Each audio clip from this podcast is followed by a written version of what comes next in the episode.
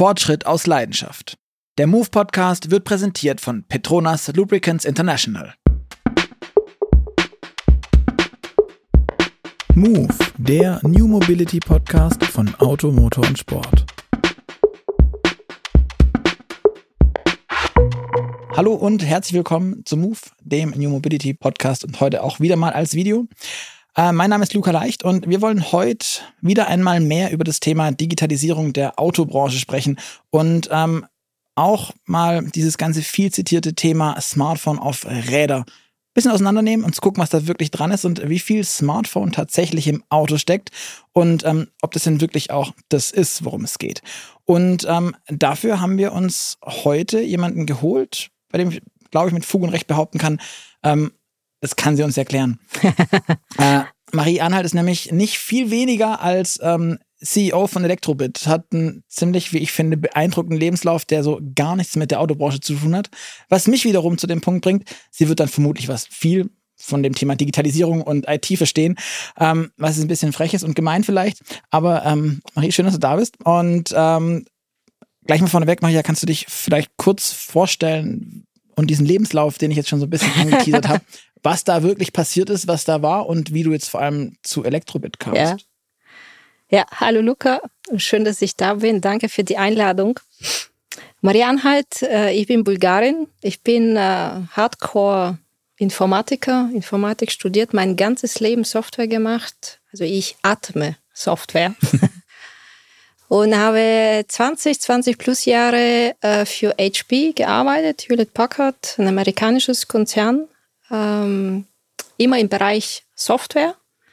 Nicht die Software, die in einem Gadget ist, in einer Kamera, in, einer, in, einer, in einem Printer, sondern die Echtzeitsysteme, die äh, Enterprise-Software. Man kann sich ja vorstellen, Software, die äh, von den großen Unternehmen für das Management von den Data Centers, von der IT benutzt wird. Software, die vielleicht unter den Olympischen Spielen darunter ist, da mhm. die Echtzeitübertragung oder New York Stock Exchange, Operations Management, Netzwerkmanagement, System Management, also laute Dinge, die heute im Auto auch passieren, wenn man sich ähm, ich sage jetzt da nicht, ein Auto ist ein Smartphone auf Räder, es ist so mehr für mich ein Datacenter auf, auf Räder, also von der Power und von der, Mächtig, äh, von der Mächtigkeit.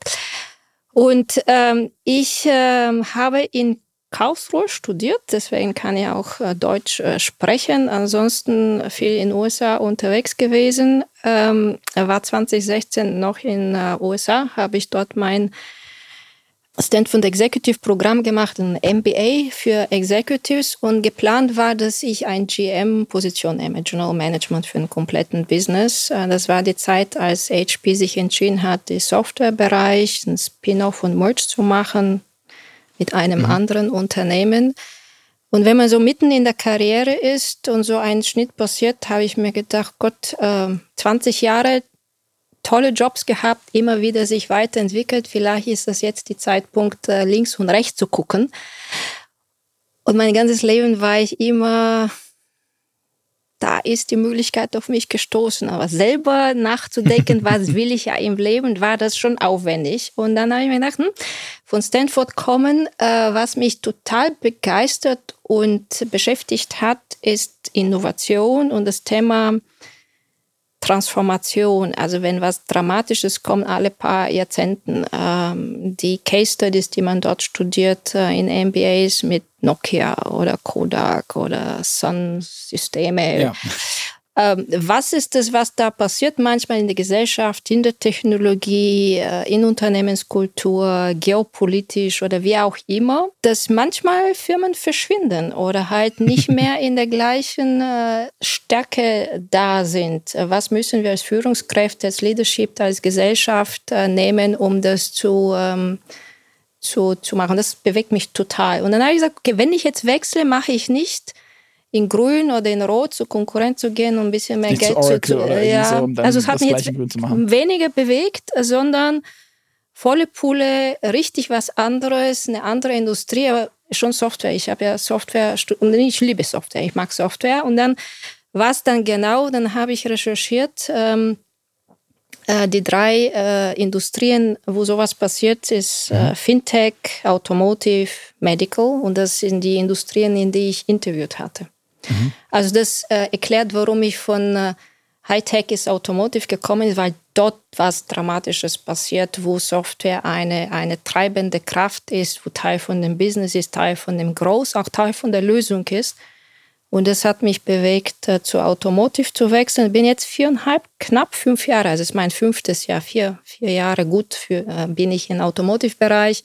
Die Hälfte in Continental, das ist der zweitgrößte Tier One, also Automotive Supplier. Dann war ich äh, im Bereich CTO, Chief Technology Officer, berichtend responsible für um, Advanced Technology, das sind die Softwareplattformen, die Artificial Intelligence, 5G, Smart Materials, alles was 10, 15 Jahren in Zukunft liegt. Was muss man da machen ohne operative Verantwortung? Aber tolles Onboarding, also die Industrie mhm. kennenzulernen. Sieht man dann wahrscheinlich halt auch einfach sehr viel, oder? Äh, wahnsinnig. Also das ist super spannend. Ich habe so viel wie lange nicht mehr gelesen und studiert und gepaukelt und dumme Fragen gestellt, um da überhaupt reinzukommen. Es ist mhm. mitten in der Karriere schon sehr schwierig von einer Industrie ins andere zu gehen in der Technologie, in der Terminologie. Die Leute ticken ein bisschen anders, es ist eine andere Kultur, andere Sprache, also alles, alles mhm. anders.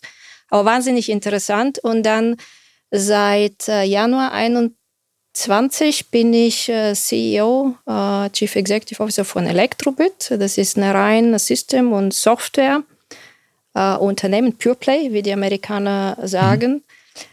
Electrobit ist eine eigenständige Firma.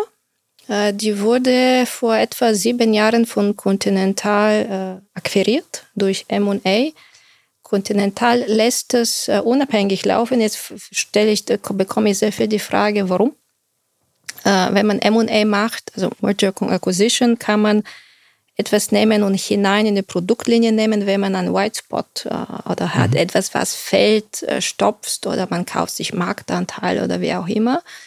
In dem Bereich von der Software ist es so, äh, dass wir natürlich äh, Continental bedienen als Account, äh, aber zwar nicht die Hälfte oder drei Viertel von unseren Revenues, sondern nicht mehr als ein Drittel ist was von Continental. Und der Rest kommt wo? Wow. Und ein Drittel kommt ungefähr von den OEMs, das sind die Autohersteller direkt, die uns beauftragen, und ein Drittel kommt von ähm, Competitors von Continental. Also wir bedienen auch die äh, Wettbewerber von also Continental, die ZFs, und die, ZFs, die Magnas, die, Magnas, die Alps Alpine und so weiter. Oder die Tech-Konzerne, die Amazons, die Googles und okay. so weiter. Das bedienen wir auch. Und das erklärt warum, weil äh, wenn, äh, also man sieht jetzt im Nachhinein alle diese OEMs, die anfangen, auch selber Softwarefirmen äh, ins Leben zu rufen, sei es jetzt die Carrier in VW oder Ambition für Daimler oder mhm. wie auch immer. Sie heißen, das ist notwendig, Software-Töchter da also zu, zu haben. Das hat Continental sehr früh gemacht und die Möglichkeit, eine Softwarefirma in dem Portfolio zu haben als Investor, also es ist mein Shareholder. Ich habe auch Supervisory Board, das mhm. ist ein Shareholder und, und Account für uns. Äh, von dem man Software nimmt, die weltweit etabliert ist. Also getestet für alle Corner Cases und auch bei der Konkurrenz eingesetzt, hat schon was. Ja. Macht es auch sicherer irgendwie und einfacher ja. am Ende, oder? Ja, und das mache ich liebend gerne. Also seit ja, vier Jahre, ein bisschen mhm. mehr als vier Jahre in dem Automotive-Bereich. Bin jetzt, äh, ich, ich habe schon immer sehr gerne Auto gefahren. Ich wollte sagen, hast du äh, aber wenigstens auch einen Autobezug oder ja. guckst du dann nur auf die Softwarebrille oder durch die Softwarebrille? Also sagst, ich, ich fahre sehr gerne Auto. Was fährst du denn? Ich habe einen BMW. Ähm, Mehr, wir, sind, wir, wir machen was mit Autos. Was, was, genau fährst du denn? nee, ich äh, ich habe eine X3 im Moment. Äh, mhm. Aber ich äh, bin jetzt nicht ein Automensch, dass ich alles über Autos weiß. Ich kann ein Auto nicht reparieren. Also das hat mich ja nie bewegt. Aber ich begeistere mich für Autos. Ich fahre auch sehr gerne, sehr gerne Auto. Ich äh, habe viele Punkte. Also ich fahre auch sehr schnell Auto. äh, Software weiß ich viel, aber ja. okay. Ähm, ich bin gerade ein bisschen gestolpert. Du hast gerade eben auch davon gesprochen, dass du ähm, jetzt bei Conti angefangen hast, dass ja. du weit gucken durftest, dich mit KI-Systemen auseinandergesetzt hast. Ich habe auch gelesen, dass du am KIT, also der, damals dieses ganze Ding, glaube ich, noch Uni Karlsruhe, mhm. auch schon an, an KI rumgewerkelt hast. Mhm. Das ist jetzt schon eine Weile her und die KI steckt immer noch so hier und da immer wieder in den sagt man in den Kinderschuhen und gleichzeitig gibt es so Fast-Forward-Systeme. Mhm. Hättest du das damals gedacht, als du, da gab es ja noch nicht die Rechenleistung, das wirklich zu benutzen, da war das ja mehr noch so eine, so eine Gedankenübung an vielen Stellen, was, was KI sein kann und werden kann.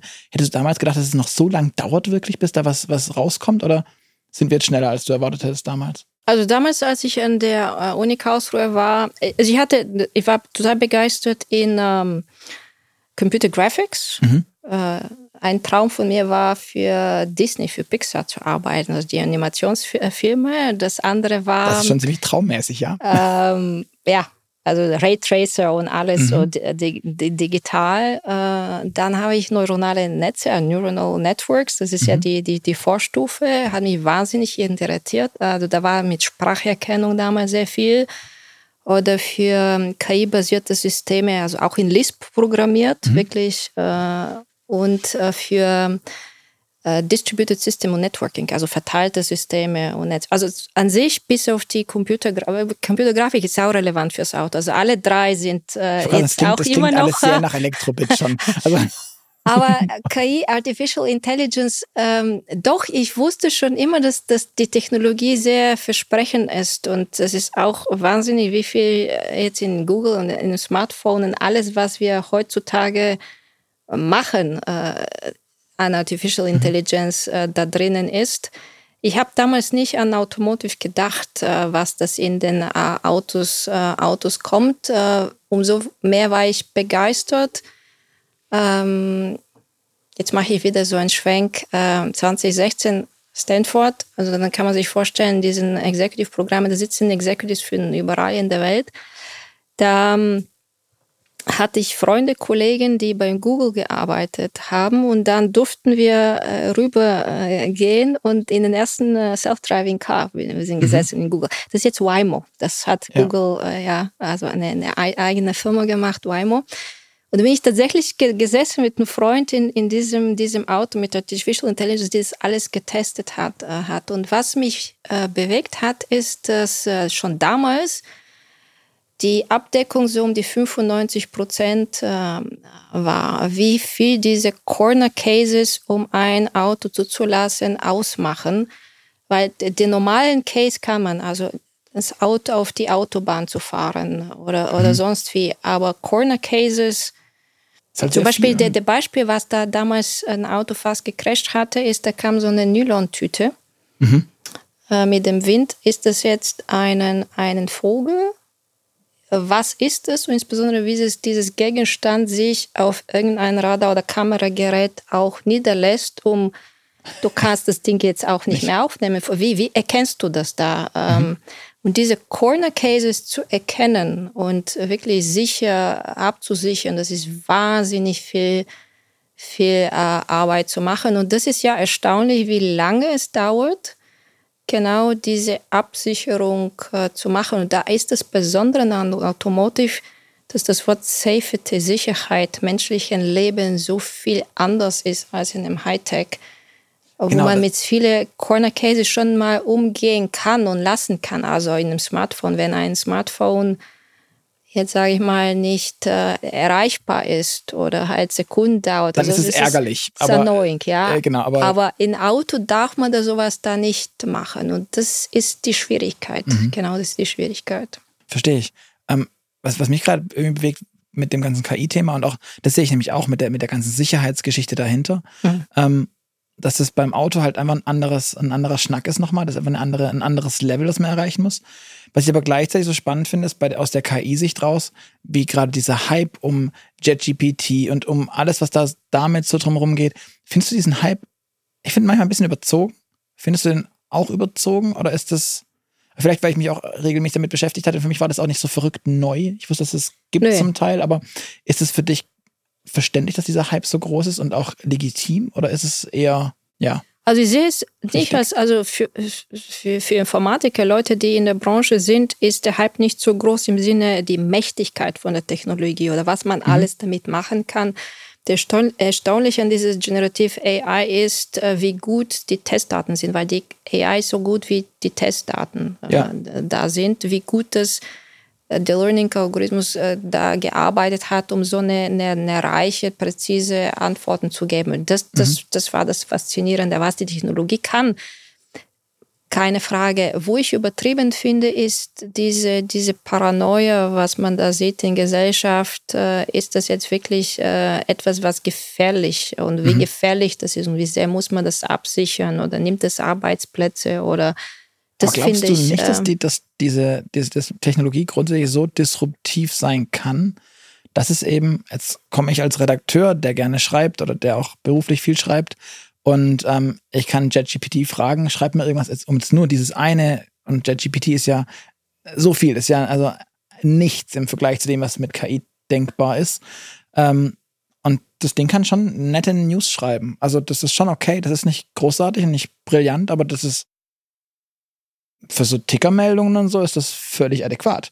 Und das ist schon beeindruckend und das, da arbeiten halt aktuell Leute. Das machen Menschen hauptberuflich, Tickermeldungen schreiben. Ja, es gibt das eine ist, äh, eine Information zu bringen. Das andere ist, was das menschliche Gehirn äh, hat, ist dieses innovative Sachen mhm. zu interpretieren und nicht einfach Sachen wiederzugeben oder nach der Meinung zu fragen oder eine andere Inference zu machen das kann jetzt Artificial Intelligence nicht so gut. Äh, mhm. Wie, wie, wie, wie mache ich dann Entscheidungen? Artificial Intelligence kann man für alles einsetzen, was äh, manuelle Arbeit vielleicht äh, ersetzen kann, äh, wo der menschliche Gehirn oder die Leute sich mit was anderes auseinandersetzen. Ja. Also ich, ich sehe das Siehst nicht du? bedrohlich. Nee. Okay. Nutzt du selber KI-Dienst in irgendeiner Klar. Form? Was nutzt Alles du Alles möglich. Also ChatGPT benutze ich natürlich äh, die äh, nächste auch, Vorstandssitzung alles, bereitest du dann? Nein. Äh, nein, aber äh, sehr viel, also allein was in Smartphone an, an Artificial Intelligence mhm. ist, ja, ist, ja, ist, ist ja wahnsinnig. Mhm. Ja, das ist, ist, wohl wahr. Man, man weiß sehr viel nicht, was in heutiger Technologie, was wir jeden Tag nutzen, schon an Artificial Intelligence drin ist. Mhm. Im Auto hat man oft das Gefühl, dass das Thema ähm, Artificial Intelligence noch so ein bisschen randständig ist und noch nicht so viel vorkommt wirklich. Ähm, ist das wirklich so oder sagst du, nee, nee, wir, ihr baut die Software für ganz viele Autos? Ähm, nee, nee, wir benutzen das überall schon, aber wir erzählen es nicht, weil die Leute Angst haben, so wie du es vorhin ja auch schon skizziert hast. Ist da schon viel drin an, an AI, AI in der Entwicklung und auch in dem, was dann erlebbar ist, dass da irgendwelche AI-Algorithmen drin Es gibt stecken? sehr viel AI und viele Unternehmen äh, benutzen AI auch, um die Geschäftsprozesse neu, neu zu überdenken äh, und Sachen anders zu machen. Also Überwachungen von irgendwelchen äh, ähm, Zentren mit, äh, mit, mit Waren und Optimierungen mhm. äh, benutzen AI für Requirements Management zum Beispiel. Man kann AI benutzen, um da Profile von Bewerbern zu sortieren und dann nach Patterns zu suchen. Es gibt viele Möglichkeiten, wo man AI äh, einsetzt. Wo ich mir jetzt äh, überlege, bei uns in Unternehmen das zu machen, jetzt kannst du dir vorstellen, bei uns gibt es wahnsinnig viele Daten und obwohl wir Softwareunternehmen sind, gibt es auch viele Data Stores. Und mhm. was ich machen möchte, ist so einen so Data Store zu machen, wo alles da drinnen ist und wo man AI laufen lassen kann, um bestimmte äh, Dinge automatisch zu machen, zum Beispiel äh, Preismodelle zu entwickeln, mhm. was heute ein Supermarkt automatisch macht. Wenn du jetzt zu Edeka gehst oder sonst was, sind keine Leute, die manuell die Sachen machen, sondern da sind AI-Algorithmen, die das dann machen. Das, ja, und dann überlegen wir uns, wie wir das auch zentralisieren und mhm. äh, machen können, um da jetzt nicht, um, um da äh, jemandem den Job zu nehmen, sondern ich habe Leute, diese Leute kann ich für andere Tätigkeiten mhm. wunderbar äh, einsetzen und Dinge, die repetitive sind, äh, automatisieren. Mhm. Und da ist AI super und quasi geeignet. unschlagbar ja. wahrscheinlich. Und alles, was in ADAS, äh, Automated Driving, da gibt es so viel Presse, so viele Berichte, uh, was der, der, der, breite Einsatz von AI ist, da brauche ich jetzt da nichts zu sagen. Mhm. Wenn wir, du sagst immer, das Smartphone hat auch schon ganz viel AI-Thematiken äh, drin. Das ist aber, glaube ich, nicht, was dem, was dem Smartphone oder auch diesem Hype gerade um die AI hilft oder, oder, oder so vorantreibt, in meinen Augen. Viel habe ich den Eindruck, es liegt auch an dem Thema Open Source. Letztendlich, dass es eben kein proprietäres System ist, an das niemand rankommt, wo auch niemand so richtig mit das weiterdrehen kann in seine Richtung. Wie wichtig siehst denn du in gerade auch mittlerweile für die Automotive-Industrie das Thema Open Source? Also ich halte Open Source für ein sehr, sehr wichtiges Thema. Das ist sehr weit, weit verbreitet in, in dem Hightech-Bereich. Open Source heißt nicht for free. Also das sehe ich äh, so oft in der Automotive-Bereich, die, die, Leute denken, das ist herrenlos äh, for free. Also ich kann ja Geld ja. sparen. Das kostet auch was, weil man kann es frei benutzen, um zu entwickeln. In dem Moment, wie ich das in Produktion nehme, zahle ich auch Lizenzen, vor allem fürs Warten und ähm, mhm äh, und so weiter. Das ist ein anderes, äh, anderes Businessmodell. Und äh, Open Source ist nicht herrenlos. Da gibt es auch Strukturen, wenn man das bekannteste Open Source nimmt, Linux zum Beispiel. Da gibt es viele Linux-Derivate. In einer Linux Foundation gibt es Art und Weise, wie man upstreamen, äh, Sachen äh, contributed, äh, was ist da Teil von der Architektur, welche Schnittstellen, wie man das submittet, mhm. das ist dann alles geregelt. Und Open Source äh, Systeme, weil sie auch sehr breite Nutzung haben, äh, sind sehr, sehr gut getestet, äh, mhm. weil sie in vielen Industrien, in vielen Bereichen benutzt werden. Ähm, wenn was entdeckt wird, ist es sofort publik. Man muss auch innerhalb von 24, je nachdem welches System das ist, äh, reagieren. Und alles, ja. So weiter. Es ist auch sehr gut äh, getestet. Man hat auch viele Entwickler, äh, die trainiert sind, sowas dann äh, machen können und von Community, also von, mhm. äh, von der Community, also die, die, die Leute, die da contributen, ähm, ähm, erlebt und sich weiterentwickelt. Und im Automotive-Bereich kann man sehr viel äh, äh, Open, Source, äh, Open Source benutzen. Warum? Es ist vieles, was schon gibt, kann man benutzen und nicht das Rad von vorne entdecken, ja. Und äh, das Auto hat so viel Software, dass uns nicht mal genügend Talents, nicht genügend Arbeitskräfte da ist, alles zu bewerkstelligen. Also Time to Market, um etwas mhm. zu nehmen und obendrauf zu entwickeln. Und das ist, was ich von der Hightech-Branche kenne, ist, dass es nicht darum geht, ich habe etwas, ich own es und dann bin ich äh, unabhängig. Sicherlich bin ich unabhängig, aber bin ja auch langsamer. Versus alles zu nehmen, ja. was schon da ist, weil ich schneller laufen kann und mir sehr gut überlegen kann, was ist mein Beitrag, womit differenziere ich mich. Und, und dann halt nur noch die kleinen Differ also Differenzierungsmerkmale ja. ausbauen und den, den Rest, den Grundstamm behalten. Ja, ich kann auch Beispiel, also als ich bei ähm, Elektrobit kam, eine von meinen ersten Dinge, wo ich mich da richtig unbeliebt gemacht habe, ist, äh, wir haben einen eigenen Linux-Derivat gehabt und mhm. äh, das habe ich eingestellt. Das ist geerdet, okay. Und da kann man sich vorstellen, mitten in der Pandemie und da kommt jemand von außen, von Tut und Blase, also Automotive, keine Ahnung, und hat nichts Besseres zu tun, um das. Und da habe ich wirklich Gespräche gehabt in der Belegschaft. Denkst du, wir sind nicht fähig oder wir, wir, wir können es nicht, äh, ja, und dann nichts. Also ich, sehr toll, also man kann alles. Aber weil, weil man alles kann, muss man das machen, äh, womit man was besonders gut kann, was andere nicht können. Und Linux können ja viele und wir haben auch äh, Linux-Produkte, ähm, aber was wir machen ist, wir nehmen Open Source Linux. Mhm. In dem Moment äh, haben wir jetzt da mit Canonical eine, eine sehr, sehr gute Ko Collaboration äh, und darauf äh, haben wir das Automotive Grade gemacht. Das heißt, optimiert auf dem Automotive Cases. Das kann ja nicht jeder, das können wir. Das ist auch schwierig. Total optimiert auf die Automotive Cases. Und da sind wir nochmal drüber gegangen und gesagt, ähm, also weißt, Automotive ist embedded, also man hat es in dem Vehicle und äh, der Vorteil von Linux ist, ist es feature rich. Also es gibt sehr viel Funktionalität, aber diese Richness macht Linux, man sagt amerikanischen fett, dick, ja. Das ist schwer in dem Auto. Und dann habe ich gesagt, okay, Leute, ihr macht das jetzt folgendes. Optimiert auf die Automotive Cases und alles, was man nicht braucht, runterstrippen so dass wir ein Paket haben, das 70 Prozent leichter ist als äh, ein Standard Enterprise Linux. Mhm.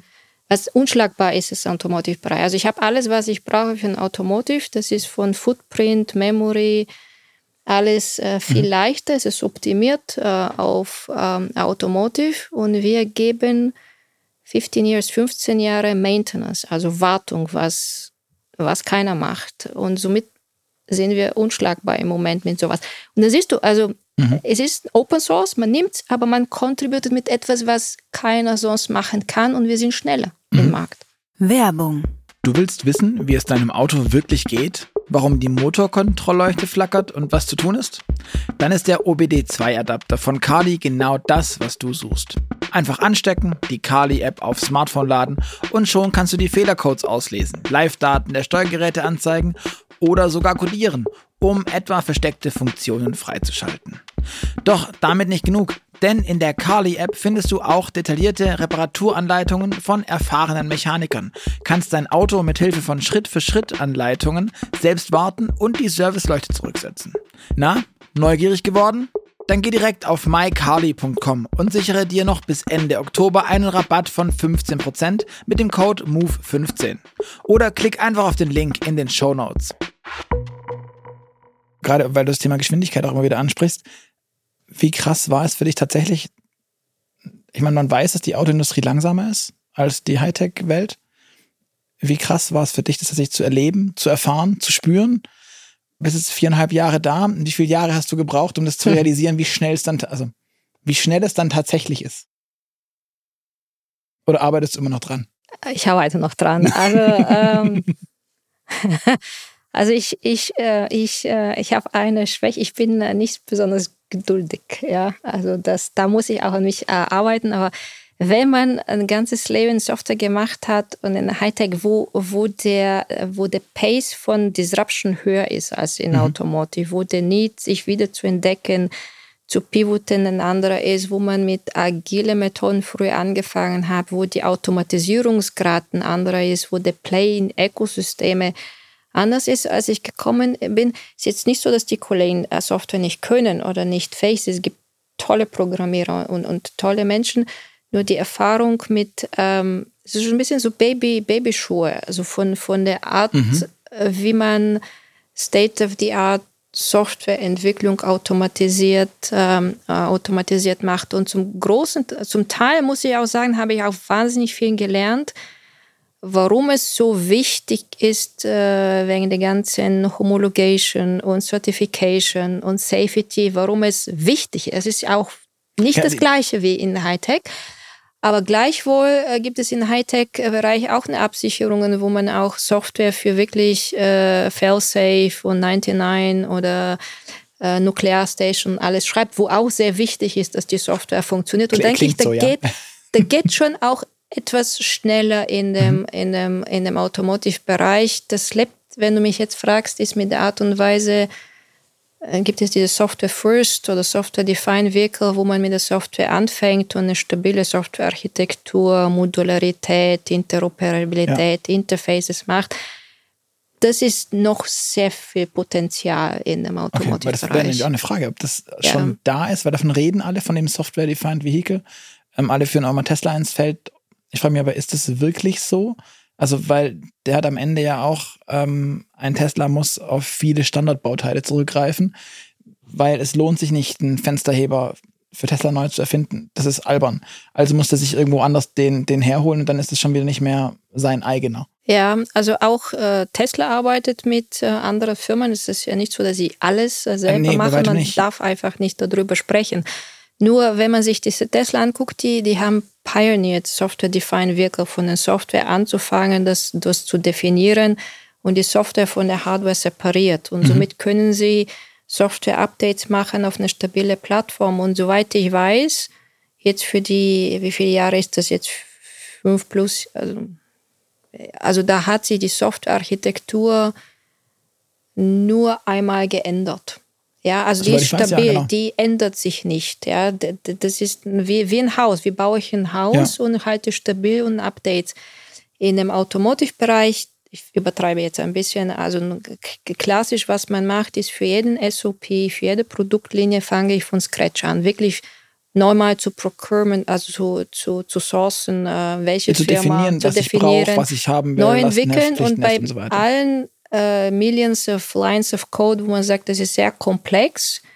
Diese Komplexität kommt zum Teil, weil man Spaghetti-Code hat, weil man immer Dinge von vorne anfängt, die sie nicht so entwickelt oder designt, auf Wartbarkeit oder sich das zehn Jahre das maintainen, dass mein nächstes Release wieder auf das mhm. äh, basiert. Und da passiert sehr viel in der Branche. Man liest auch sehr viel in der Presse über Automotive OS, wo einige erkannt haben, man muss standardisieren. Man muss schon äh, Blöcke finden, auf die man aussetzt. Das ist ein großes Teil von unserer Strategie Automotive OS, wo wir standardisieren mhm. und wo wir sagen, wir können äh, der Automotive-Branche sehr viel helfen.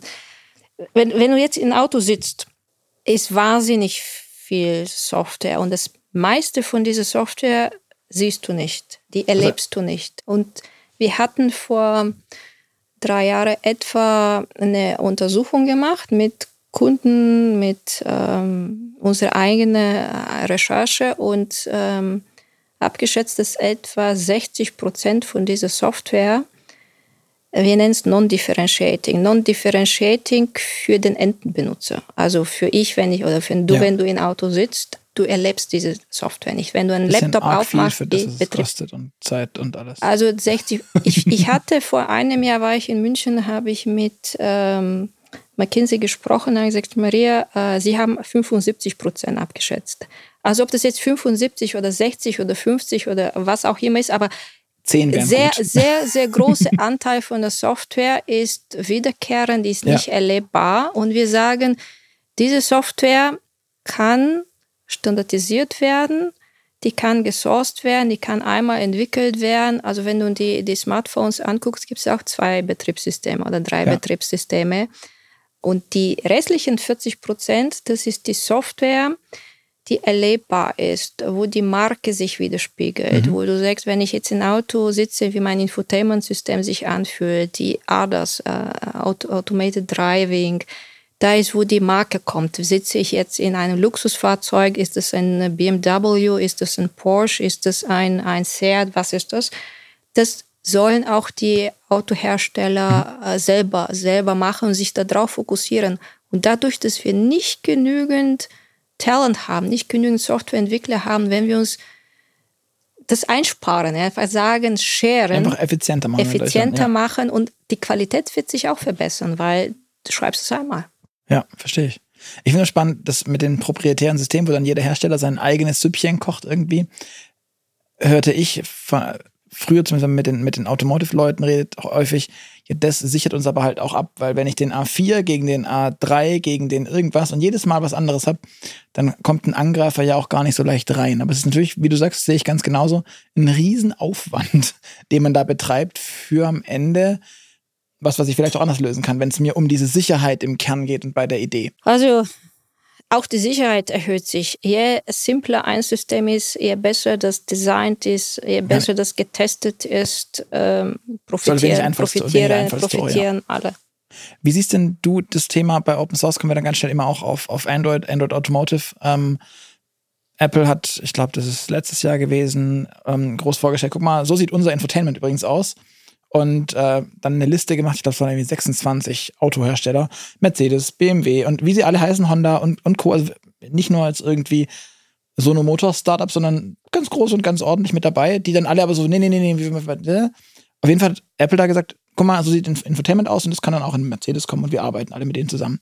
Ähm, da geht ja dann aber, wenn ich mit den Automotive-Leuten rede, ganz oft so, nee, nee, wir, also wenn das Differenzierungsmerkmal, das, die Gestaltung des Designs, das ist unser Spielzeug und unser Spielfeld. Siehst du das als gefährlich, wenn, wenn da so Tech-Player wie Apple und Google ähm, sich immer näher ans Auto ranrobben? Ist das ein Problem für die Autobauer? Ich meine, ihr macht ja im Prinzip das Gleiche. Ihr sagt halt, okay, Audi, BMW, wer auch immer, wir bauen das für euch, dann sieht es halt aus, wie, wie ihr wollt. Aber ihr baut ja auch so ein OS am Ende und so ein, so ein Backsystem dahinter. Also der Trend ist da. Also überhaupt, überhaupt keine, keine Frage. Nur was sagt uns der Trend? Ähm, der Trend sagt uns, dass sich der Markt verändert und auch die Anforderungen von den Benutzern, von den Kunden sich da geändert haben, weil heutzutage die Entscheidungskriterien für viele Menschen, nicht für alle, ein neues Auto zu kaufen, ist nicht die Motorstärke oder die PS, sondern die Konnektivität mhm. oder die Erfahrung, das Erlebnis äh, in dem Auto und nicht was anderes. Meine Tochter ist im Gymnasium, Teenager. Wenn sie weiß, was ich da mache, sie hat sich für ein Sony-Auto, was wir gemacht haben, war Playstation und alles, das ist was die Teenager sich mhm. bewegen und sich interessieren. Jetzt kann man sagen, Teenager haben keine Ahnung. Unsere Nichte hat vor zwei Jahren ein Baby gekriegt und ähm, ich habe ein neues Auto gekauft und gesagt, ich weiß, was es ist, wenn man eine junge Familie ist und Baby und so weiter. Dann habe ich gesagt, mein Auto ist mein altes Auto, habt ihr. Mhm. Ähm, Baby und alles. Und dann waren wir Weihnachten zu Besuch und wo ich das Auto wir haben es verkauft und sie haben es nicht verkauft, weil, weil sie Geld gebraucht haben, sie kein Geld haben, sondern weil sie auf digitale Services gehen und Sharing und was mhm. anderes dann machen. Also die, die Kriterien, was ich brauche für Mobilität und welche Dienste ändern sich. Der ganze Trend äh, mit den erlebbaren Mobilitätsraum als Raum kommt von China, kommt nicht von USA. Es ist einer von den Trends, der jetzt von Asien mhm. gekommen ist, nicht von USA wo die ganzen äh, TikToks, Connectivity, Smartphone da, da gekommen ist. Und was ich sagen will, ist, es ist jetzt nicht so, dass äh, hier irgendwelchen bösen Firmen da vordringen, sondern die Anforderungen an den Kunden, an den Markt hat sich geändert und die Leute reagieren. Jetzt Elektrobit, ähm, wir haben einen sehr erfolgreichen Navigation Navi Business, sehr profitabel, sehr viele Jahre lang. Äh, den haben wir vor ein paar Jahren gelassen nicht, weil wir nicht können, sondern weil es sich nicht lohnt. Da können es andere besser. Wir machen jetzt was anderes. Sind wir mhm. armer oder ärmer oder weniger wichtig oder sonst? Nein. Aber dieses Pivoten und immer sich neu entdecken, wie kann ich beitragen in der Branche? Mhm. Äh, da, das, das muss man leben. Und wo ich den Vorteil äh, für die, äh, für die Ökosystem habe, ist, dass wir einen größeren, umfangreicheren und viel richer Ökosystem haben mit mehr Technologien, mit mehr Möglichkeiten und die Time to Market, die, die Schnelligkeit erhöht sich auch für die Autobauer, für die OEMs, mhm. Dinge zu nehmen, Systeme zu nehmen und auch die Qualität von Infotainment und so weiter sich verbessert. Wir schreiben sehr viel Infotainment. Ähm, also wir sind, du sagst, Operating-Systeme ist ein sehr wichtiger Teil von unserem Business. Heute ist etwa 20 Prozent von meinen Revenues kommt von diesen Produkte wiederkehrende mhm. äh, Sachen. Etwa 80 Prozent ist Service. Und Service heißt, da kommt jemand und sagt, hier, das ist, was ich brauche, du schreibst das für mich. Also, wo mhm. die IP beim Kunden ist, kannst du dir vorstellen, wie viel wir da machen.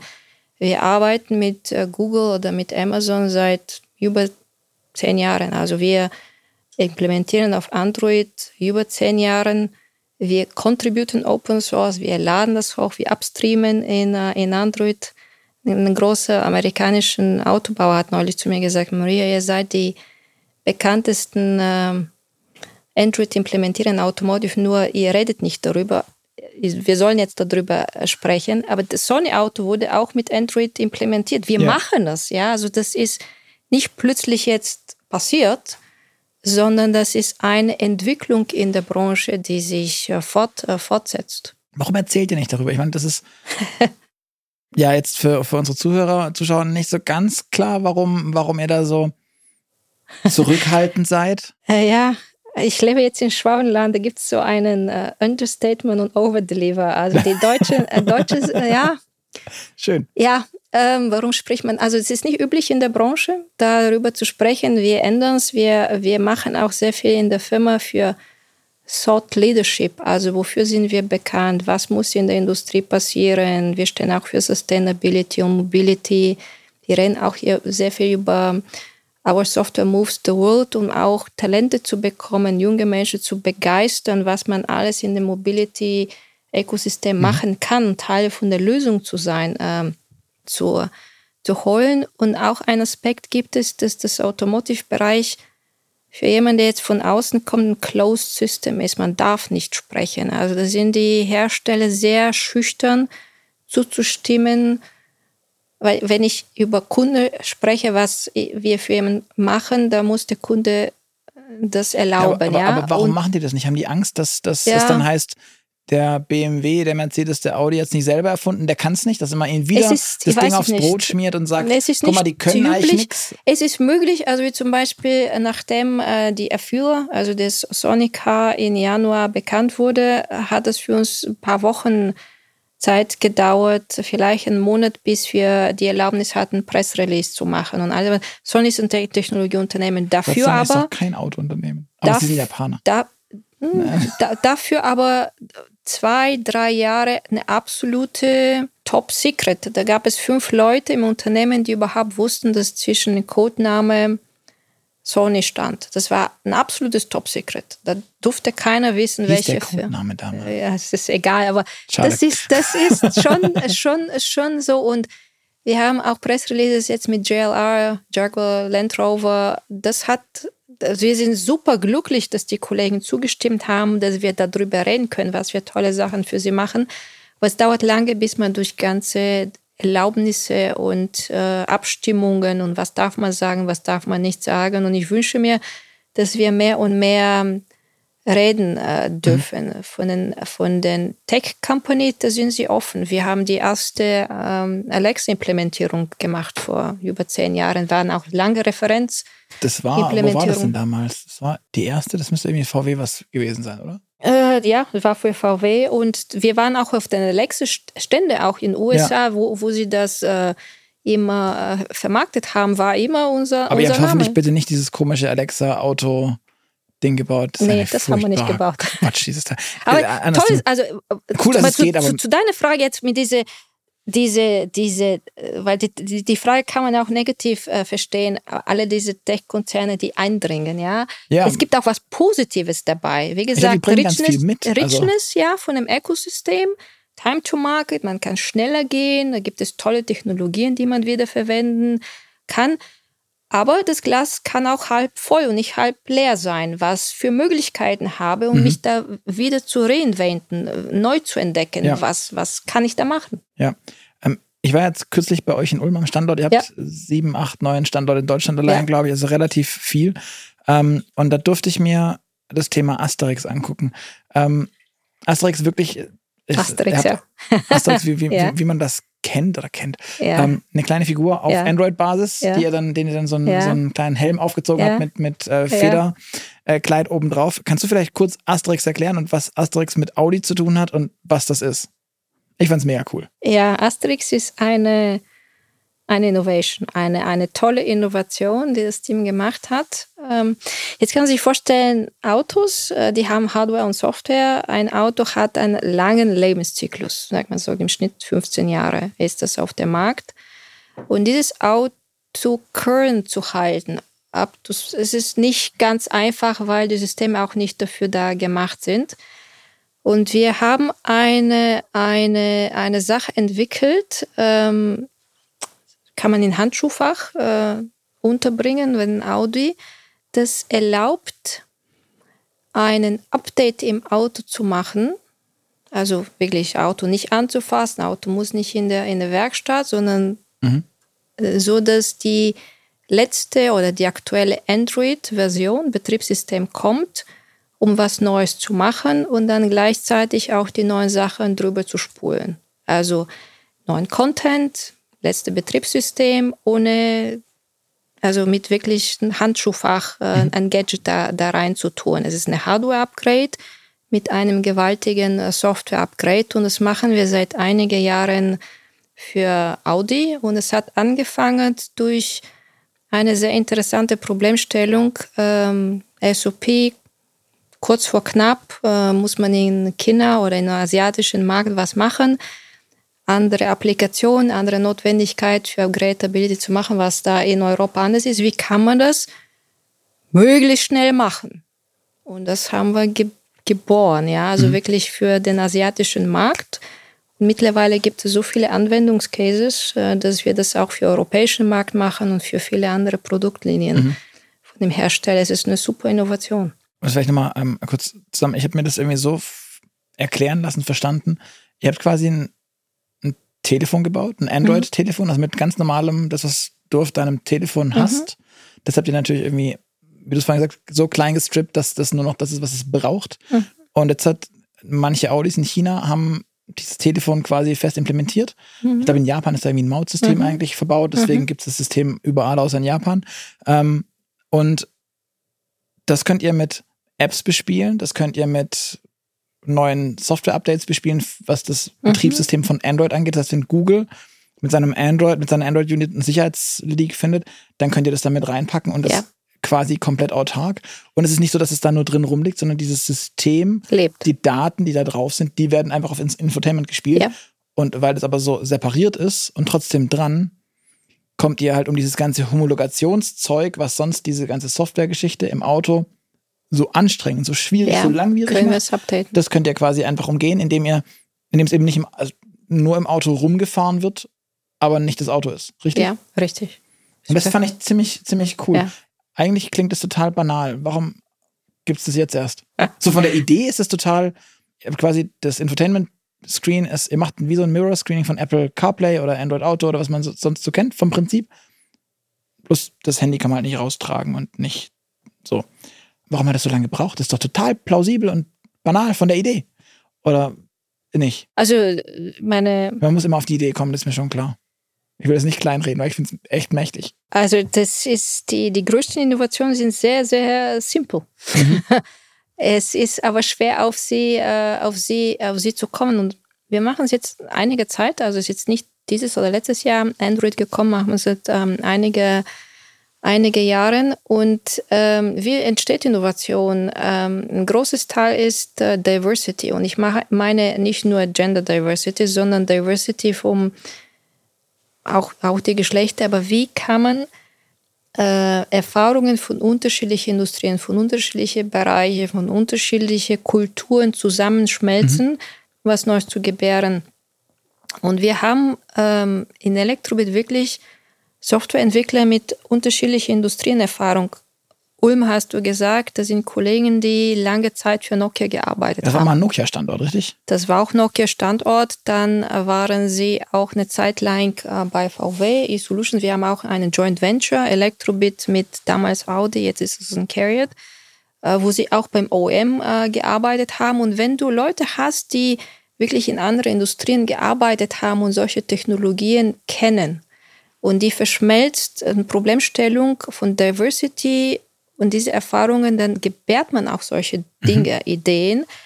Und ähm, eine Fähigkeit, äh, denke auch für äh, Elektrobit ist, Dinge immer neu zu denken. Also das ist eine Problemstellung von mhm. dem Kunde, aber nicht in dem SOP von meiner Requirement zu denken, sondern unter Zeitdruck, was muss ich lösen und vor allem, warum muss ich das lösen? Verstehe, okay. Warum muss ich das lösen? Und da kommt man auf andere, auf, kommt das auf andere, andere Ideen. Mhm. Es wird interessant, wenn, als ich angefangen bei Elektrobit, habe ich äh, mich da mit der Kultur auseinandergesetzt. Was, was ist die Kultur? Was macht die Firma aus? Und ähm, wenn ich von außen frage oder als ich da gefragt habe nach Kunden, Partner, ähm, was da kommt, ist ähm, als besonders Elektrobit lebt an einer Intersection, einer Kreuzung. Ja? Mhm. Auf der einen Seite ist Getting Things Done. Wir haben dieses Jahr 35. Geburtstag. Seit 35 Jahren machen wir Software und zwar Software, die auf der Straße ist, die funktioniert.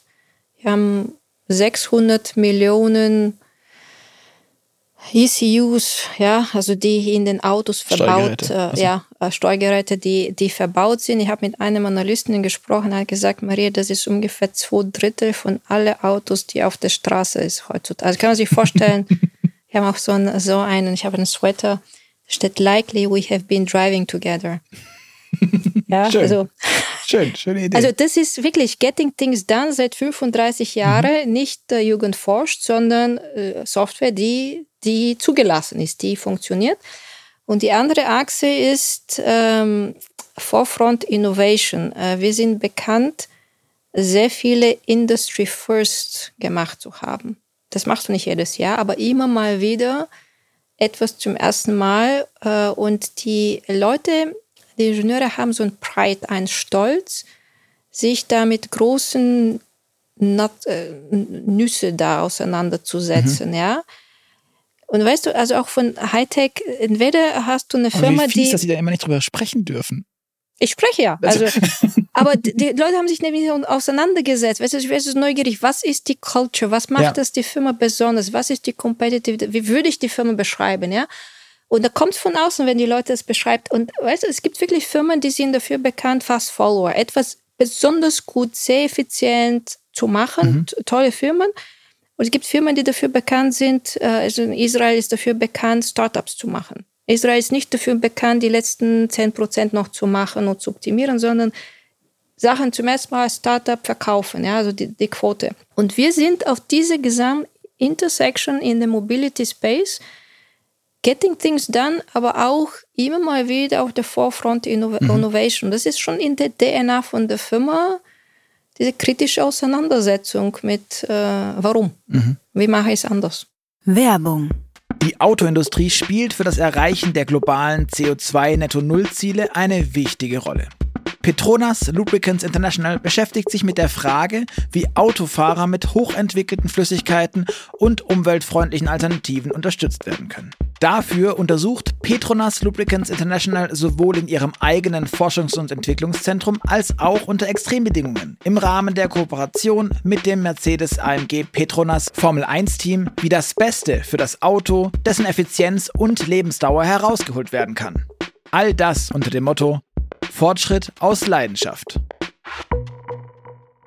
Fällt es euch dann leichter, solche Systeme wie jetzt das Asterix-System, weil am Ende, um das vielleicht noch mit reinzunehmen, geht es ja darum auch, dass du dann Apps ins Auto holen kannst, die vorher nicht da waren, die auch als der SOP war, ja. von dem man nicht wusste, dass es die gibt oder Absolut. geben wird. Ist es dann für euch dadurch auch leichter mit, mit Third-Party-Anbietern, die dann vielleicht aus Startup-Universen kommen und eben nicht so Getting Things Done 100% Lösungen am Start das sind? Das ist super wichtig und zwar nicht nur für uns, sondern für die Gesamtbranche. Also damit die Branche wirklich diese Smartphone-Erfahrung äh, implementieren äh, kann, weil es geht ja nicht darum, beim Smartphone-Erfahrung, äh, dass wir kopieren, dass wir plötzlich jetzt ein TikTok im Auto haben. Darum mhm. geht es ja nicht. Es geht darum, die Fähigkeit, Funktionen, was die Apps sind, in dem Auto immer wieder, unabhängig von der Hardware, immer wieder abzudaten, mhm. immer wieder was Neues zu holen. Also die Idee von TikTok quasi zu nutzen. Die, die Idee, die Idee von dem bin ein großer Fan von, von, äh, von Steve Jobs. Äh, kurz bevor er gestorben ist, er wurde interviewt, was ist deine größte Innovation? Mhm. Und da hat man gedacht, er sagt jetzt den Mac oder den iPhone oder so was. Nee, also er hat gesagt, es ist das Ökosystem und dem Smartphone. Also diese, diese Idee, dass du ich glaube, der, der App Store ist, im, also in, in meinen Augen. Also dieses Ding, also ich habe ein iPhone, ja. Also das Ding äh, verkauft sich nicht nur von der Hardware, sondern du hast eine Plattform als Market Space, ja. Eine Plattform, die, die Business macht. Da sind die Apps, die jetzt nicht nur der, der Apple, sondern alles Gott um die genau, Welt ja. noch schreibt und dazu macht. Und dazu kommt die ganze Ökosystem von Apple. Das heißt Apple Music, Streaming, die iCloud Dienste, alle iCloud und da kommt es meiste Monetisierung, ja, also nicht nur von der von der Hardware und die Idee jetzt im Auto äh, sowas Ähnliches zu machen, ähm, dass du eine Hardware hast, dass du Hardware von der Software separiert, dass wir eine Middleware, dass wir einen Betrieb Automotive OS haben, die eigenes Leben hat separiert ist, dass wir Open Interfaces haben, dass wir SDK, Software Development mhm. Kits haben und dass du die Apps, die Funktionen auseinander koppelst. Das ist eine wahnsinnige Geschwindigkeit und Innovationskraft, was man ermöglichen kann in, in, in Auto. Müsst ihr da als Elektrobit den Autoherstellern sowas auch immer wieder erklären und diesen Vorteil quasi vorleben, zeigen und machen oder wissen die das mittlerweile? Weil ich habe häufig das Gefühl, dass da schon manchmal noch sehr viel Vorbehalt da ist, ähm, Zurückhaltung, Sorge? Also es ist jetzt nicht so, dass wir unterwegs wie, äh, wie Moisés oder Jesus da also unterwegs also sind. Der, also okay. Also wir, wir erklären sicherlich sehr viel, aber es ist ja nicht so, dass die Kollegen doof sind. Also es gibt da sehr viele, die, die, die wissen und äh, würden gerne. Nur in der Automotive-Branche ist es eine Closed das ist eine sehr traditionelle, sehr konservative Branche. Deswegen, da, also. Da, da ist schon eine Bestrebung, alles zu machen, aber zu ownen, also zu haben, und das, das ist auch verständlich, alles, was ich ohne und selber unter Kontrolle äh, habe, äh, bin ich sicherer, habe ich keine Abhängigkeiten, aber es ist wahnsinnig teuer. Mhm. Also ich würde sagen, also ein Betriebssystem alleine auf, auf die Dauer zu haben und dann auch auf Break-Even zu bringen, sogar profitabel, dann gibt es ein oder zwei Hersteller weltweit, die Financial Power haben und sogar von den Volumen mhm. sich das da äh, leisten können, geschweige dann auch von der Geschwindigkeit, wie lange dauert sowas da zu, zu, zu äh, entwickeln. Mhm. Ja? Ich stelle mir halt immer vor, so ein Autohersteller sitzt da und hat dann die Produkthaftung und auch irgendwie den Anspruch, dass ein Auto everlasting ist und Mercedes, der dann sagt, ja, mindestens 15 Jahre, 30 Jahre ist in internen Lastenheften vielleicht, wenn es dumm läuft. Und dann ab, also letzte Produktion. Das heißt, das Auto wird gebaut, entwickelt, Start of Production, dann wird es sieben Jahre lang, fällt es vom Band und ab dann fangen die 15 oder vielleicht sogar mehr Jahre an. Und ähm, jetzt sagt er, okay, wir ziehen uns auf Android, aber jetzt beschließt Google halt nach zehn Jahren, ah, das mit dem Android, wir haben das jetzt lang probiert, das war auch eine coole Nummer, aber so richtig Bock haben wir jetzt keinen mehr, wir lassen das.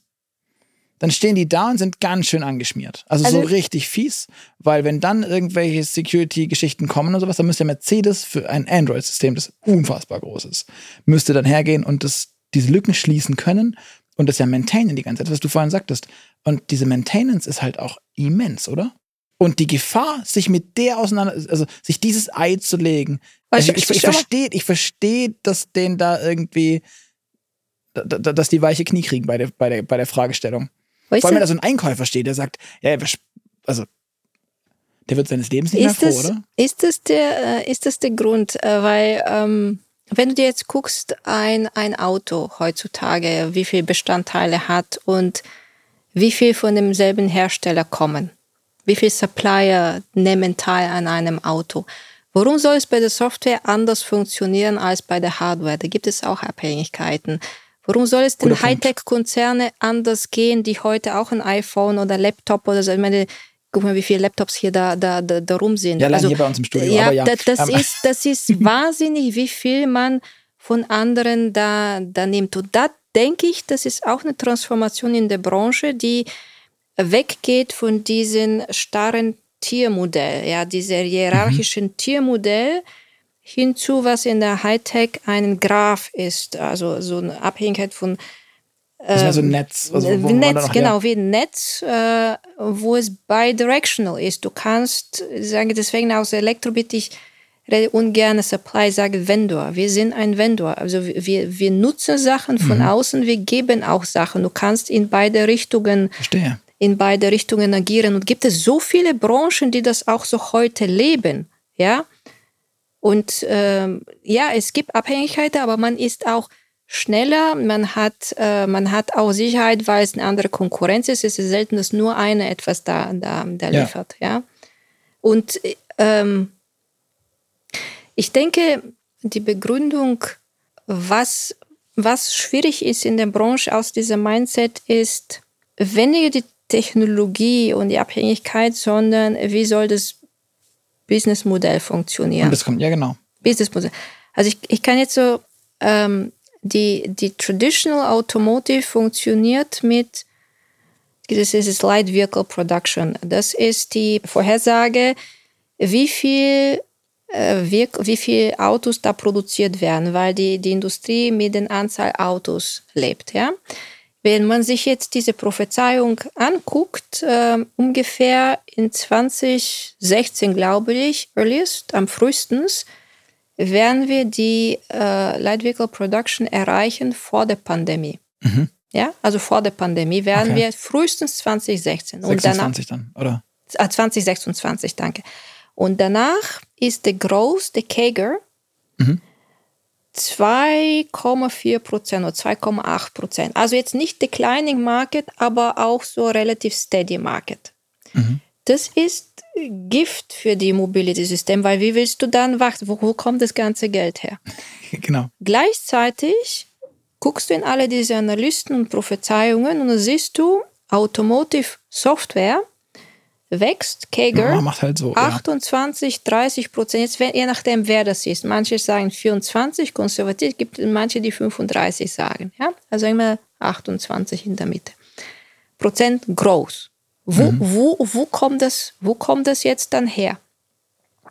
Das heißt, du kannst in dem Mobility-System in Automotive nicht mehr damit wachsen, mit Anzahl Autos auf Auto der Straße, dann, ja. sondern mit dem Content in dem Auto, mit dem Services, mit dem digitalen Angebot, was heute noch gar nicht gibt, was noch nicht ausgedacht ist, noch nicht invented wurde, was mhm. da noch kommt. Und dieses Businessmodell, wie komme ich weg von einer Business-Plattform, ja, also Separierung von der Hardware und der Software. Und wie monetisiere ich Software? Und das ist nicht nur die Software, die in dem Auto ist, sondern alle Software, die danach kommt mhm. und das Auto current zu, zu lassen, ist das eine große Transformation, wie Mindset implementieren und gleichzeitig die technologischen Wandel zu erledigen. Und das ist wahnsinnig schwer.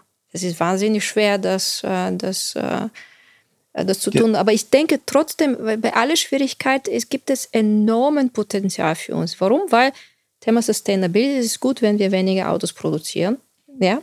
Das zweite, das zweite, was da auch äh, gut ist, ist, dass wir die Möglichkeit haben, ein Vehicle, ein, ein Auto anders zu nutzen, nicht nur fürs von A nach B zu gehen, mhm. sondern diesen erlebbaren Raum zu haben, dass wir das nicht amortisieren nach vier Jahren oder sonst was, dass der Wert total runtergeht, sondern immer wieder durch die Software abgedatet ist, dass mhm. ich eine Möglichkeit habe, was Neues zu bekommen oder on demand zu, aber, zu machen. Aber wie macht man gerade das, wenn ich mir dann so, so Muschs Gesetz anschaue und, und dann die, die Steigerungen der Leistung und der Speicher, der Datenraten, keine Ahnung, also alles, dass sich alles so weit steigert und ich habe, man führt immer wieder das Smartphone in, in, ins Feld, dann denke ich mir so, ja, okay, aber wie lange wie lang hältst wie, wie alt sind deine Smartphones, die du mit, du hast zwar ein, ein Samsung und ein, ein iPhone hier, ähm, wie alt sind die? Ich werde dich jetzt schockieren. Also, das ist jetzt aktuell ein äh, iPhone, was ich habe.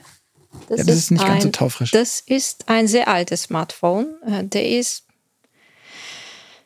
also 2016 war ich noch in den USA, den hatte ich wahrscheinlich 2015. Mhm. Das ist ein Samsung, das ist ein sehr alter Samsung. Das war damals einer der teuersten Geräte, das es überhaupt gibt. Und ich habe den, weil ich den liebe. Äh, mhm. Ist ja nicht so, dass ich mir da keinen neuen kaufen kann.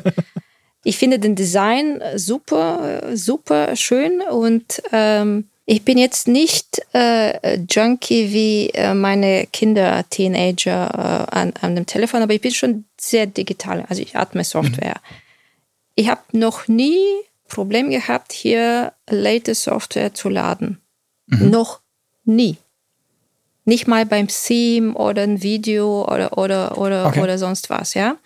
Und diese Möglichkeit von den äh, Smartphones, ähm, die Hardware von Software zu separieren, die, die Android, also es ist ein Android-Telefon, ähm, Updatability zu machen und von den App zu ermöglichen, da muss die Automotive-Industrie auch noch, äh, auch noch hin. Wenn ich mir jetzt genau ein Phone, Phone, kaufe, jetzt würde ich mir den, den Samsung wahrscheinlich kaufen mit dem Foldability, also ja. mit anderen Dingen, die es da jetzt bei der Hardware da nicht funktioniert. Aber softwaremäßig gibt es wenig, was ich vermisse. Aber ich frage mich halt genau. Äh, Und dabei, es ist noch supported. Genau, aber du hast gesagt, du hast das High-End-Gerät gekauft. Ja. Die Autoindustrie ist es nicht ähm, bekannt dafür, besonders freigebig zu sein, wenn es um Einkaufsprodukte geht. Ähm, da geht es in der Regel um Preis und um was kostet was bringt's, wie der Schwabe sagen würde. Ähm, und wenn ihr dann sagt, als Elektrobit, guck mal, wir machen das total fancy, dann kriegt ihr das auch 20 Jahre durchgeschleust durch die Produktion und alles. Aber wir brauchen halt State-of-the-Art Snapdragon, keine Ahnung was, Chipsatz, hast du nicht gesehen. Und es muss die ultimative Raketentechnik sein, Stand heute. Dann zeigen die euch doch den Vogel, weil das halt auch Raketentechnikpreise hat. Jein. Also, ähm, also heutzutage ist es so, dass manchmal ähm, in einem modernen Auto, äh, dass wir was Neues machen müssen, weil die Hardware ist zwar noch tauglich, aber die Software kann nicht abgedatet werden. Also sind Oder wir das. schuld. Ja, ja, genau, das ist doof. Das sind, ja, aber da muss man sich selber an die Nase, an die Nase fassen. Da kann man auch äh, ganz äh, anders entwickeln. Die Schwierigkeit heute ist, äh, dass man keine modulare Systeme hat, wirklich Plattformen, Updatability, Interoperability, das sind so monolithische Systeme. Man kann ja da nicht so plötzlich updaten. Mhm. Kommt es jetzt mit dem Over-the-Air-Updates, was da die Tesla macht, dass man immer kontinuierlich das macht, ohne in Factory zu gehen, in irgendeinen äh, Service, Service-Abteilung, dass es on the fly gibt.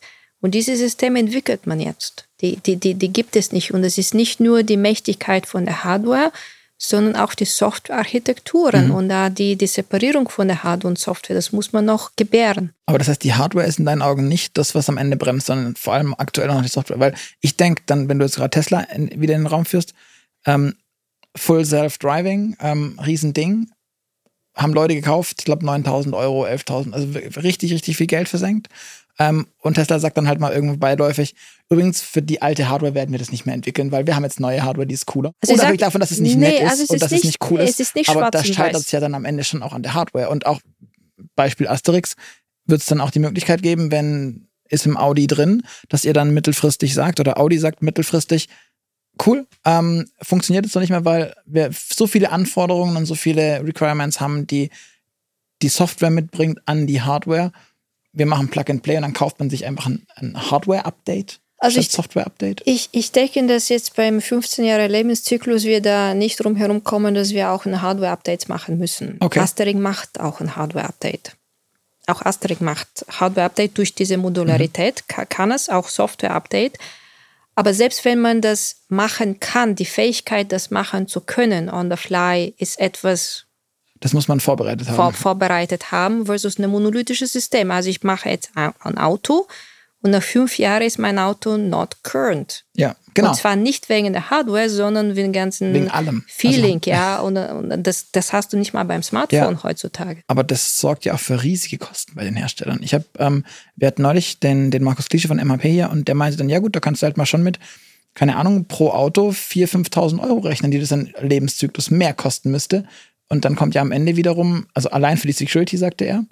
Und dann sagte er halt auch, ja, und jetzt erklär aber mal deinem, deinem Einkäufer oder deinem Kunden, übrigens ein Feature, das du nicht siehst, wie die Security oder auch beim Smartphone, wir gehen ja alle davon aus, dass das die neueste App kann, dass wenn das, wenn mein Handy auf einmal, keine Ahnung, WhatsApp nicht mehr runterlädt, die Facebook-App, Insta, was auch immer, ganz egal, wenn es auf einmal nicht mehr geht, dann gucke ich ganz schön blöd und denke mir so, warum zur Hölle? Weil ich ja gar nicht spüre, was da im Hintergrund passiert. Ich sehe es nicht, ich weiß es nicht, weil ich drücke auf die App, die App geht auf, ich sehe Bilder, ich sehe was auch immer, eine Funktion.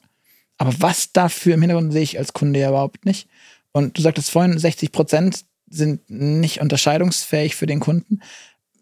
Wie, das ist ja dann super teuer auch für den Hersteller das zu machen. Was, Ja, was, wenn dein, jeder- was kostet sowas Wenn jeder das macht, wenn jeder die 60 Prozent neu inventet und ne Ja. neu macht, dann muss das jemand zahlen versus sharen. Also wiederverwenden, äh, Partnerschaften, äh, wiederkehrende. Das macht das, das Smartphone macht es auch nicht immer von vorne entwickeln. Aber wir entwickeln das. Mhm. Aber was kostet das denn her? Was kostet denn so ein Auto mehr, wenn du das dann auch so maintainen musst? Weil jetzt baut der Hersteller ein Auto, man ist fertig, dann sitzen da noch so ein paar Leute drauf und die, die entwickeln das noch, oder die gucken, dass da jetzt nicht schief geht mehr, aber so richtig weiterentwickeln im Sinne von weitermachen, tut da ja selten was in den meisten Fällen, oder?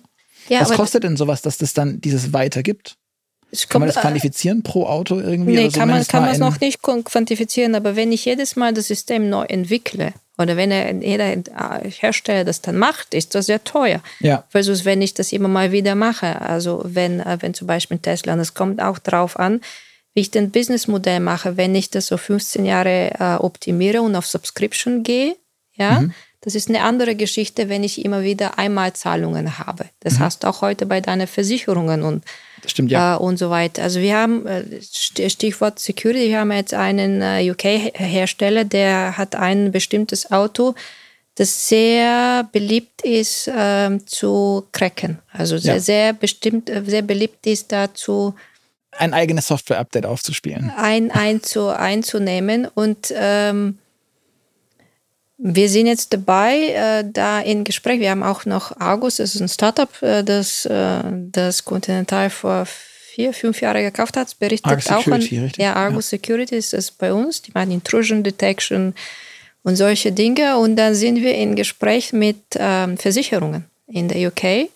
Und da kannst du sagen, wenn ich äh, Intrusion Detection habe, ja, dann kann ich ja zahlen, was im Auto, aber mein Versicherungsvertrag ist viel günstiger, weil ich sicherstellen kann, dass das Auto nicht ohne weiteres gecrackt wird.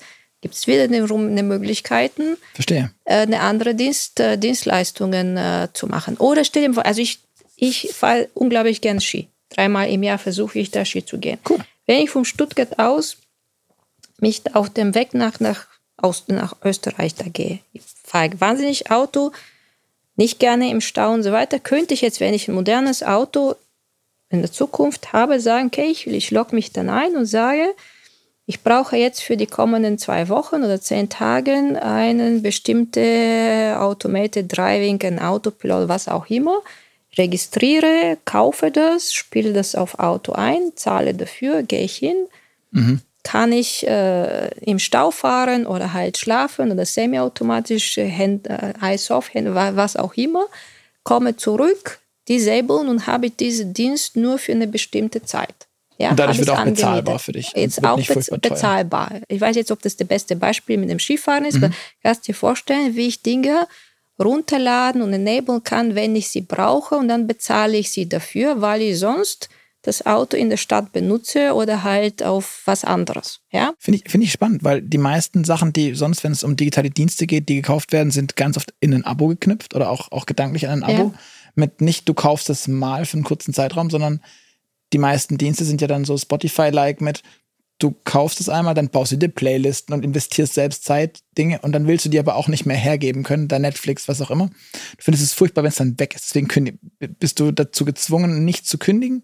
Und äh, das ist das eigentliche Geschäftsmodell, was dahinter ja. steckt, dass da immer mehr in eine, in eine Art Abo-Falle tappen. Ja. Du sagst aber jetzt, man macht das im Zweifel dann halt wieder aus und ist weg. Das ist ja für den Hersteller nur, der will ja das ja fern 365 Jahr, Tage im Jahr verkaufen und nicht nur sieben. Ah, ja, ich meine, es ist wirklich ein anderes Geschäftsmodell, andere Möglichkeit. Wir haben sehr viel über Smartphones gesprochen. Ja. Ich kann dir viel profaneres Beispiel geben. TV, TV. Ja. TV, also was heute ein moderner Fernseher, äh, Fernseher, Fernseher macht. Wenn du Teenager-Kinder hättest, so wie, wie ich, mit Netflix und Streaming, wahrscheinlich machst du es ja selber, das ist nicht Fernsehen. Das ist was ganz anderes ja. vom Geschäftsmodell und was man an dem Fernseher macht. Absolut. Das ist nicht Fernseher. Und jetzt rechne mal in alle Haushalte, wie viel durch Streaming geht. Das Zweite, was sich passiert ist in der Pandemie, ich habe kaum Bekannten, die irgendeine Subscription haben in dem Gym, weil wir konnten in der Corona nicht zum Gym gehen. Die haben irgendwelchen Yoga, Pilates, Krafttraining, mhm. Liegestütze. Das machst du nicht in deinem Smartphone oder Laptop, sondern durch deinem TV-Gerät. Ja. ja. Also fast alle meine Bekannten haben so eine Subscription. Das hat null mit Fernsehen, also ja. TV zu tun, sondern du benutzt das Gerät, dieses, ja. Das, ja. Äh, Leute, die älter sind als ich und die nicht so sich äh, wohlfühlen mit Online-Shopping. Ich habe viele Bekannten, die tun Retail, ähm, Trading im Fernsehen. Dann bestellen sie Gott um die Welt. Wirklich, man, Teleshopping? Ja, ich dachte, das gibt's ist nicht besonderes mehr. jetzt da in der Pandemie. Es ist ja wahnsinnig. Du musst nicht mal zur Post, du gehst zu diesem Paket, äh, Paket ja. da, da, da, Zur da Dings, ja? Sowas, ja? Also jetzt ganz profan TV. Also ja. was, wie viel heutzutage an einem reinen Fernsehen mhm. stattfindet und wie viel hat sich das entwickelt in was anderem? Und warum soll man da nicht ein Vehicle okay für was anderes einsetzen, außer von A to B Verstehe, zu gehen, ja. sondern A to B, aber by the way, erledige ich nicht X, Y und Z. Ja. Und by the way kann ich arbeiten, ich kann Konferenzen machen, ich kann was lesen, ähm, streamen. Ja. Ist das der Grund? Du hast es mehrfach angedeutet, das Thema Sony wollte ich jetzt zum Schluss auch nochmal gern ähm, streifen oder noch ein bisschen reingucken. Ähm, Sony will ein eigenes Auto bauen. Ähm, ist das genau der Grund, warum Unternehmen, die eigentlich aus dem Entertainment kommen und überhaupt nichts mit dem Auto zu tun haben, in deinen Augen, ähm, ist, das, ist das der Grund, warum die in die Autobranche drängen auch? Äh, mit, mit ein Grund auch, ja, weil Sony ist, ähm, ich habe immer Sony verbunden mit Walkman. Ich bin ja aufgewachsen mit Walkman und alle diese Gadgets oder jetzt Playstations und glaube ich Innovationskraft. Jedoch was Sony auch hat an Imperium ist, ähm, was bei uns hier Netflix ist, das hat Sony in äh, also den ganzen Streaming, Movie mhm. Theaters, Musics und so weiter da, die, dieses Ökosystem. Und dieses Ökosystem zu monetisieren, in einen Adjacent Industry zu gehen, mhm. kann man immer, das ist jetzt ein, ein, ein Pattern, das viele Industrien machen. Ja, das ist da nichts Außergewöhnliches. Die wollen nicht Automotive machen, um da den nächsten Mercedes zu bauen, also so für the pure, pure Vehicle, sondern da geht es darum, das ganze Ökosystem da zu erweitern. Mhm. Und deswegen sind sie auch auf uns äh, gekommen mit der Idee. Also sie wollen auch eigentlich gar kein Auto bauen, sondern die wollen eher einen rollenden ja, Fernseher bauen, wenn du so willst. Vereinfacht. Einen, einen Experience, eine mhm. Mobility Experience machen. Okay. Deswegen, also die Requirements, also mit ihnen arbeiten, zum Beispiel, wo wir da auf die CES, also Consumer Electronics Show, ja, also kurz vor knapp vier Wochen letzte äh, Änderung, iPhone, also dieses ähm, ähm, ähm, CarPlay mit den Anbindungen von dem Telefon, was jeder Hersteller Nummer mhm. eins hat, ja. war für sie überhaupt keine Sache. Das war nicht wichtig. Aber PlayStation 5 äh, anzubinden, als das Ding released wurde, das war unglaublich wichtig, dieses Streaming. Wir mhm. haben da neun Screens, ich weiß nicht wie viele da Digitalkameras und alles und ganz anders das heißt viel, das ist Erfahrung, das ist ein Experience, ähm, und zwar nicht nur für den Driver, für den ehemaligen, der fährt, sondern für alle Menschen, die teilnehmen da drinnen. Mhm. Und das ist schon was anderes. Schon was anderes. Mhm. Ich finde es total spannend, dass also gerade auch dann Hersteller sich trauen, in Anführungszeichen, diese Hardware zu machen.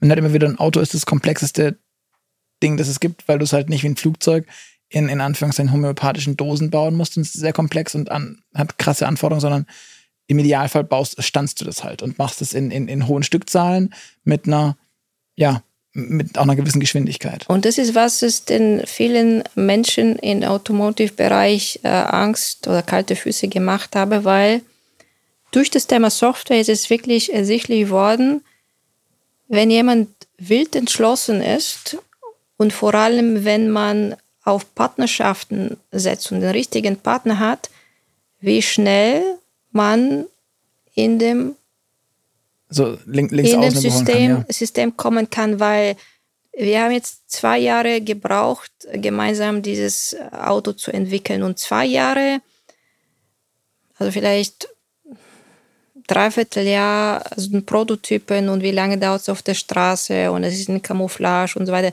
Zwei Jahre, drei Jahre, das ist von der Zeit nicht etwas, was das Automotive nicht kann. Mhm. Aber dass jemand von außen, von Tut und Blase keine Ahnung kommt und das machen zu können. Also mit, mit der Software. Das ist, zeigt, was Software-Defined Vehicle ist. Was heißt es, wenn du auf der grünen Wiese anfängst, mhm. mit User Experience, mit deiner Software, ähm, User Flows, äh, Workflows und alles definiert und iterativ, iterativ mhm. entwickelst. Und auf einmal kannst du, also das ist unglaubliches Power. Absolut. Mega spannend. Ähm, ich glaube, die Zeit ist schon ein bisschen fortgeschritten, deswegen müssen wir auch langsam zum Ende kommen. Zum Schluss eines jeden Move-Podcasts kriegst du aber noch kurz die A- und B-Fragen. Das heißt, du kriegst ein Für und ein Wider, für das du dich entscheiden musst. Und ich bin bei dir tatsächlich sehr gespannt, was da jetzt rauskommen wird. Ähm, bist du der, mehr der Typ Streaming-Dienst oder CD und Schallplatte? Wir haben Leute ja so analoge. Gibt es auch äh, sowohl als auch? Das ist die Idee, dass es das nicht ah, Also schon äh, CDs habe ich immer noch sehr gerne. Schallplatten nicht, CDs habe ich immer noch okay. sehr viele. Ferrari oder Tesla? Ferrari. Okay. Apple oder Google? Äh, Google. Okay. Loft in der Stadt oder altes Bauernhaus auf dem Land? Loft. Auto oder Fahrrad? Auto. Obwohl du im Stuttgarter Westen wohnst. Man muss dazu sagen, für alle Nicht-Stuttgarter, Stuttgarter Westen ist, glaube ich, so das, ja. das dicht besiedelste, autounfreundlichste ja. Fleckchen Erde, ja, das, ich, das die Welt zu bieten hat. Ich fahre auch gern Fahrrad, aber Auto auch, ja. ähm, auch spannend, Datenschutz und AGBs. Bist du mehr der Typ Aluhut? Also liest du das genau durch oder Accept All? Klickst Accept All. In Sachen Adrenalin, du sagst, du fährst gern Ski, aber bist du mehr adrenalinsüchtig oder, oder ähm, eher Ruhe? Also Fliegen, Fischen oder Motorradfahren? Ich bin schon adrenalinsüchtig. Star Wars oder Star Trek? Star Wars. Sofort. okay. Kaffee oder Tee? Kaffee. Steak oder Falafel? Steak. Und Nachteule oder Lerche? Nachteule. Okay. Alles klar. Ja, vielen, vielen, vielen Dank für Gerne. all die Infos und die Insights an euch da draußen. Vielen Dank fürs Zuhören und Zuschauen, dass ihr dabei wart. Ähm, hinterlasst uns gerne Feedback, schreibt uns gerne in die Kommentare ähm, bei Spotify, YouTube, iTunes und Co. Ähm, ansonsten schreibt uns auch gerne Mail an podcast.move-magazin.de. Wir freuen uns, wenn ihr wieder bei uns dabei seid. Wie immer freitags. Ich sage Tschüss, bis zum nächsten Mal. Danke und Tschüss.